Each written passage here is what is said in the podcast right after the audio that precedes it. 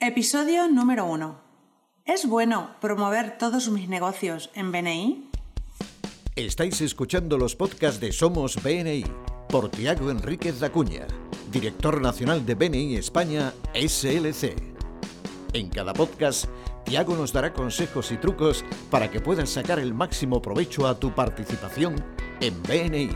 No dejes de estar conectado. Sigue cada uno de nuestros podcasts que te ayudarán a ser un experto en networking. Muchas gracias por escucharnos. Buenos días, Tiago. Me alegra estar grabando este podcast con nuevos consejos para nuestros miembros de BNI. Hola, buenos días, Alejandra. ¿Cómo estás? Muy bien, muy bien. ¿Y tú? Cuéntame, ¿por dónde estás ahora? Pues hoy estoy aquí en la Oficina Nacional en Barcelona, aquí trabajando y preparando el mes de junio. ¿Y qué hacemos en julio? ¿Tenemos novedades? ¿Vamos a hacer cosas nuevas?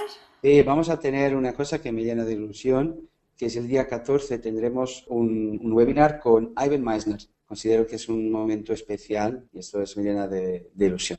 Pues la verdad es que sí. Pues mira, si te parece vamos a comenzar con el tema de hoy, que me parece muy interesante. Y muchas veces en nuestros grupos tenemos este dilema. Tengo dos negocios. ¿Puedo promover mis dos negocios en BNI?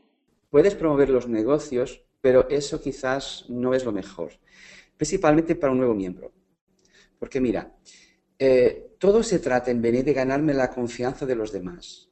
Para que yo me pueda ganar la confianza de los demás, eh, yo necesito invertir tiempo, necesito que conozcan lo que hago, necesito que conozcan cómo lo hago, necesitan que yo les pueda contar eh, historias o anécdotas. Y eso, si yo confundo a la gente buscando hablar de múltiples negocios, eh, tardará más. Por eso yo creo que aunque uno pueda promover múltiples negocios, quizás no sea la mejor estrategia, principalmente para los nuevos miembros. Entonces, su recomendación es que promovamos una sola actividad por cada candidatura. Sí, además de promover más que una actividad por cada candidatura, es que dentro de dicha actividad uno pueda enfocarse en lo que es más fuerte. Las personas son muy conservadoras a la hora de pasar referencias y yo no voy a arriesgar mi reputación en un negocio que para mi compañero es novedoso. Para que yo me gane su confianza, yo debo de arriesgar muy poco y entonces pedir que me ayude en un negocio que yo llevo de toda la vida, de 4, 5, 10 años. Hay que empezar por lo que yo hago de más fuerte en mi carrera profesional, no por el nuevo producto. Bien, entendido. A mí sí que me pasó un caso en mi grupo, no fue con un miembro, sino con una visita, que promovió 10 actividades diferentes. Hacía móviles, hacía página web, hacía aplicaciones, hacía CRMs, eh, hacía marketing digital, eh, pues lo hacía todo. Y entonces mi pregunta era, si haces tantas cosas, ¿puedes ser bueno en todas las cosas que haces? Y eso me dejó una duda, ¿vale? Que a mí, a la hora de dar una referencia, me echó para atrás. Es decir, pues con esta persona voy a ir con cuidado al principio porque no sé en qué es bueno y qué le puedo recomendar para que no me deje mal con, mis clientes, que son la principal fuente que yo uso para referenciar a mis compañeros. Sí, de verdad, Alejandra. Mira, si esta persona eh, entrara en el grupo, tendría mucha dificultad en generar referencias. Como dice el dicho, aprendiz de mucho, maestro de nada.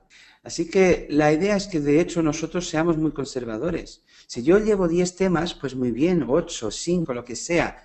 Hay tiempo. BNI es una inversión de largo plazo. Pero para que yo me gane la confianza, debo de ir poco a poco.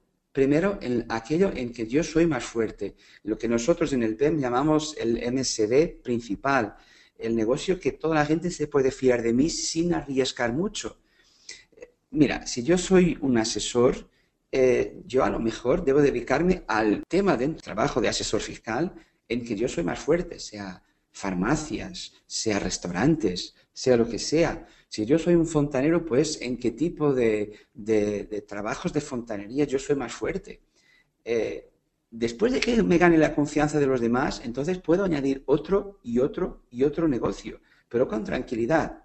Cuando uno promete que es un experto en todo, pues es muy difícil que pueda generar buena reputación eh, junto de los demás miembros. Bien, me parece correcto el razonamiento. Entonces, ¿el consejo para nuestros miembros en esta semana cuál es? Bueno, mi consejo es ir despacio. Yo creo que deberán de elegir aquel negocio o aquella parte de su negocio en que ellos sean los mejores, en que ellos puedan decir que lo hacen desde hace mucho tiempo, en que los demás pueden más rápido fiarse de ellos.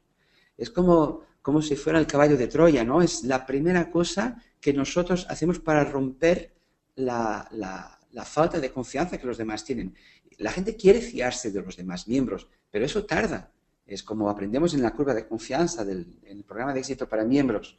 Por eso es muy importante que después de construir la confianza, entonces ahí sí, cuando ya hay gente suficiente que se pueda fiar de mí, entonces añado otro negocio y otro y otro, pero con tranquilidad.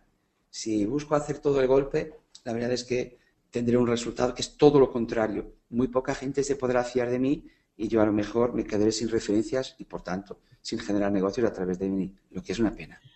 Sí, es una pena. Entonces ya lo sabéis, queridos compañeros de BNI. Buscar el punto fuerte en el que sois mejores y promocionar ese negocio en vuestras reuniones de networking. Así sacaréis más referencias y vuestra empresa podrá crecer. Pues Tiago, muchas gracias por estos consejos. Nos despedimos hasta la siguiente vez. ¿Te parece? Muy bien, mucha suerte y buenos negocios. Muchas gracias por escucharnos.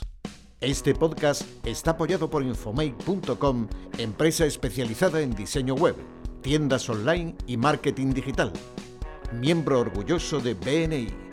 Escucha nuestros podcasts en los que compartiremos experiencias, anécdotas y herramientas que te permitirán generar más negocio para tu empresa.